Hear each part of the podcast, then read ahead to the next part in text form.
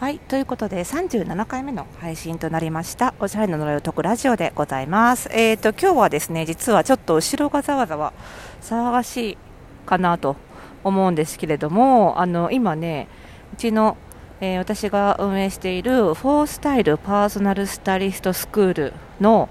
えーと、今日はお買い物同行実習というのがありまして、えー、そちらのですねちょっと合間を縫ってえー、実況中継という感じでお届けをしておりますこのラジオね結構うちの修了生もそうですけど他の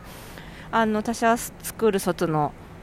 スタイリストさんとかあとはまあこの私のねお仕事に関心があるパーソナルスタイリストとか、まあ、イメージコンサルタントに関心があるって人も結構聞いてくださってるようなので、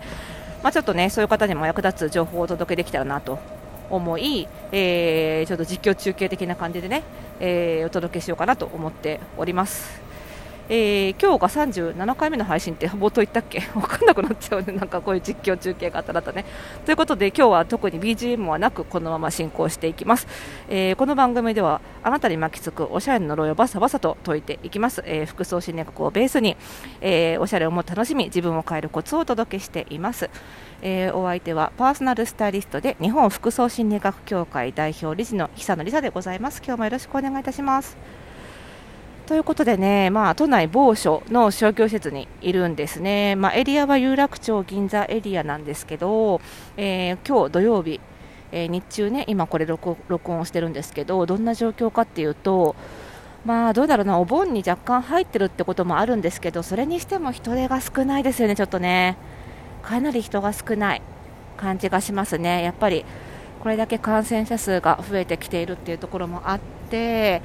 まあ、夏のセールももう終盤でファイナルセールっていう感じなので、まあ、この週末とかは結構例年だったらあの人手が多いはずなんですけど、まあ、私のあのパーソナルスタイリングの方もほとんどの方がオンラインのサービスオンラインでのお買い物同行とか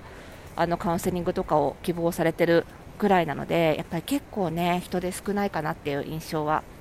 ありますね。だからまあ店頭で買う人よりも、まあ、はるかにオンラインで買ってる人の方が多いんだろうなっていう感じはしていますね。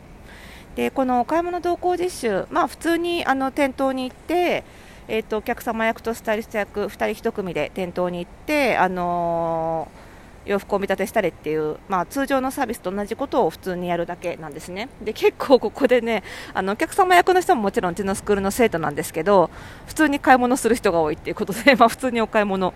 あのをする機会になってるっていう感じはあるんですけれどもやっぱりねこれやるといいのはそのお客様側も体験できるっていうのはすごくいいですよね。あのスタイリストになる人ってもともと結構自分がおしゃれが得意で好きな人が多いのでこういうサービスって実際受けたことないって人も結構いるんですけどやっぱり受けるべきですよね、1回は。あのお客様役を体験しないと例えばこう試着室への誘導がスムーズじゃなくて戸惑ってしまったとかあとはどうこう結構最近はあのトップスなんかだと前後 2way つまりどちらを前にしても着られるみたいな商品も多かったりこうリボンを何通りにも負けたりとかっていうものが多かったりするのであのそういうものの、ね、着方を提案されないまま試着室に入ってちょっと困惑してしまったとかなんかそういう経験がやっぱりあるとあじゃあ私もご案内するときにはこうしようっていうことに気づけたりするんですがなかなか一方向からだけそのスタイリストの立場からだけしか見ていないとその辺に気づけなかったりするので、あのー、そういうね経験お客様の経験というのはすごく大事だと思いますので、まあ、それが得られるっていう機会であるということとやっぱりあとはそのお買い物同行を実際そのサービスをねお買い物同行っていうのがまあ診断に次ぐこうメインの、ね、サービスになるわけなので、あの、そこを実際1から10まで全部自分でやってみるっていう経験は 1, 1回でも多く積んでおいた方がいいので、まあ、ここまでにも、ね、生徒たちはあのいろんなモニターさんを集めたりとかあの自分の友人、知人にスタイリングはお買い物同行等々はしてるわけなんですけどもやはりそこをですね、えー、のちゃんと、えー、お互いにフィードバックし合ってちゃんと振り返るっていう機会を持つっていうことは非常に大事なんじゃないかなと思っています。であとはねこのコロナ禍におけるそうは言ってもパーソナルスタイリングっていうとやっぱりね店頭でのサービス提供ってかなり減ってきてますね。あのうちの修了生のあのツイートを、ね、まとめて読めるあのサイドバーをうちのスタイリストスクールのブログのサイドに載っけてるんですけどそのツイート見てもらうと分かるんですけど最近、修了生ほとんどね今日もオンライン診断でしたとかリピーター様のお買い物動向をバーチャル動向ですよね。EC サイトで完了しましたとかね。そういうつぶやきばっかりですね。あのうちの特に診断はね全部オンラインで完結するのでやっぱりお客様もかなりこちらに流れてきてくださっていますしあのオンラインで済むならもう自宅から出なくていいわけですからね。あのご家族にもサービス受けるよっていう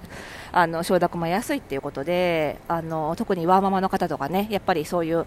あの安全面気にする方っていうのはあのオンラインでっていう希望が多いんです。でその時にもちろんオンラインで EC サイトを一緒に Zoom で画面共有っていう機能を使って同じ EC サイトの画面見ながらあのバーチャルお買い物動向って全然できるんです。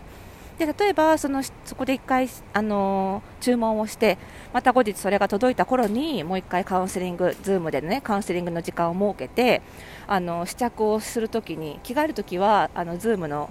ビデオを1回お客様側がオフにして映らないようにしてもうバッとその場で着替えてで着替えられたらあのすぐビデオをオンにしてスタイリストが見るっていうねすごいやりやすいんですよ。あの時間の無駄もないしいいんですけど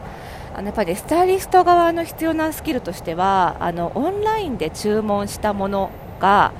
ちゃんと自分の思った通りのものかどうかっていうところはここはね結構経験値が出てしまうところなんですよ。であの私みたいにもう十何年もやってるとあこの色はこの素材でこんな鮮やかな色が出るはずがないから多少多分実物は色が暗いなとかあこのブランドの茶色はもうちょっと多分黄身が強いはずだからちょっとこの写真の写りは違うなっていうことをある程度差し引いてみることができるのであんまりオンラインで選んで実物見てびっくりってことはほぼないんですよね。でサイズも同様で大体その寸法が書いてあればそれで、えーと、大体想像できるし過去のそのブランドで大体お買い物同行何度もしてるのであのサイズ感なんかも分かっているので、あの届いてみてサイズが合わないってこともないんですけどもやっぱりその辺はね経験が浅いとまだ知識が全部蓄積できてないこともあるのであのなかなかあの届いてびっくりっていうオンラインで選んで似合うと思って選んだものが実際のものが色がずれてたとかサイズ感がおかしかったとかで、えー、合わなかったっていうことが起こりうるわけです。なんでその辺のそのオンライン EC サイト上で見たもののイメージと実際見たイメージにズレがあるかどうか。あるとすれば色ずれを頭の中でしてしまったのかそれともサイズ感の把握がずれたのか質感か。この辺をですねしっかり把握しておく自分の癖ですね。そのオンライン上で見た時の認知のズレっていうのかな。を自分の癖を把握しておくっていうことはすごく大事なんですよね。だから今回はそのあのあらかじめねあのスタイリスト役の人がえーと、オンラインサイト上である程度下見をしてからやるっていう形式にしてその自分のズレを認識してもらうっていうことも一つの課題としてみんなに、え、提供しているっていう状況です。あとはそのもしねあのこのコロナ禍においてもリアルのお買い物動向を、えー、希望する方ももちろんいらっしゃいますので、まあ、そういう方にあのちゃんと、えー、店店頭で1回1回こう消毒をしたりとかね結構今大変なので、まあ、そういうことも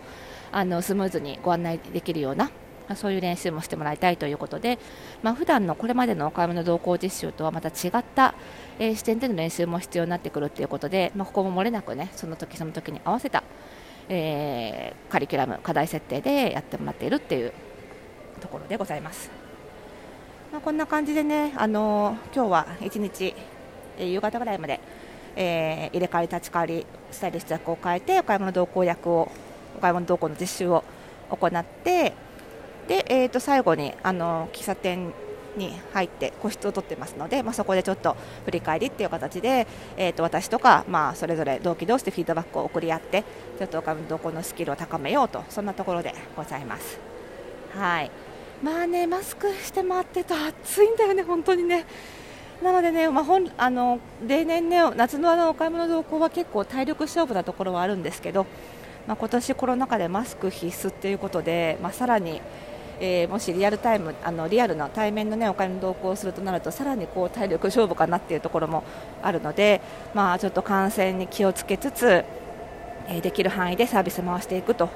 いうところをね私も引き続き頑張って指導していきたいなと思っております。ということで今日はこの辺で、えー、この番組では皆さんからのご質問、えー、ですとかご感想を受け付けております。励みになりますのでどんどん送ってください。ラジオトークというアプリでお聞きの方は公式のあのラジオトークで質問できる機能がありますのでぜひそちらから。えー、それ以外はね番組概要欄に、えー、マシュマロというねあの無記名で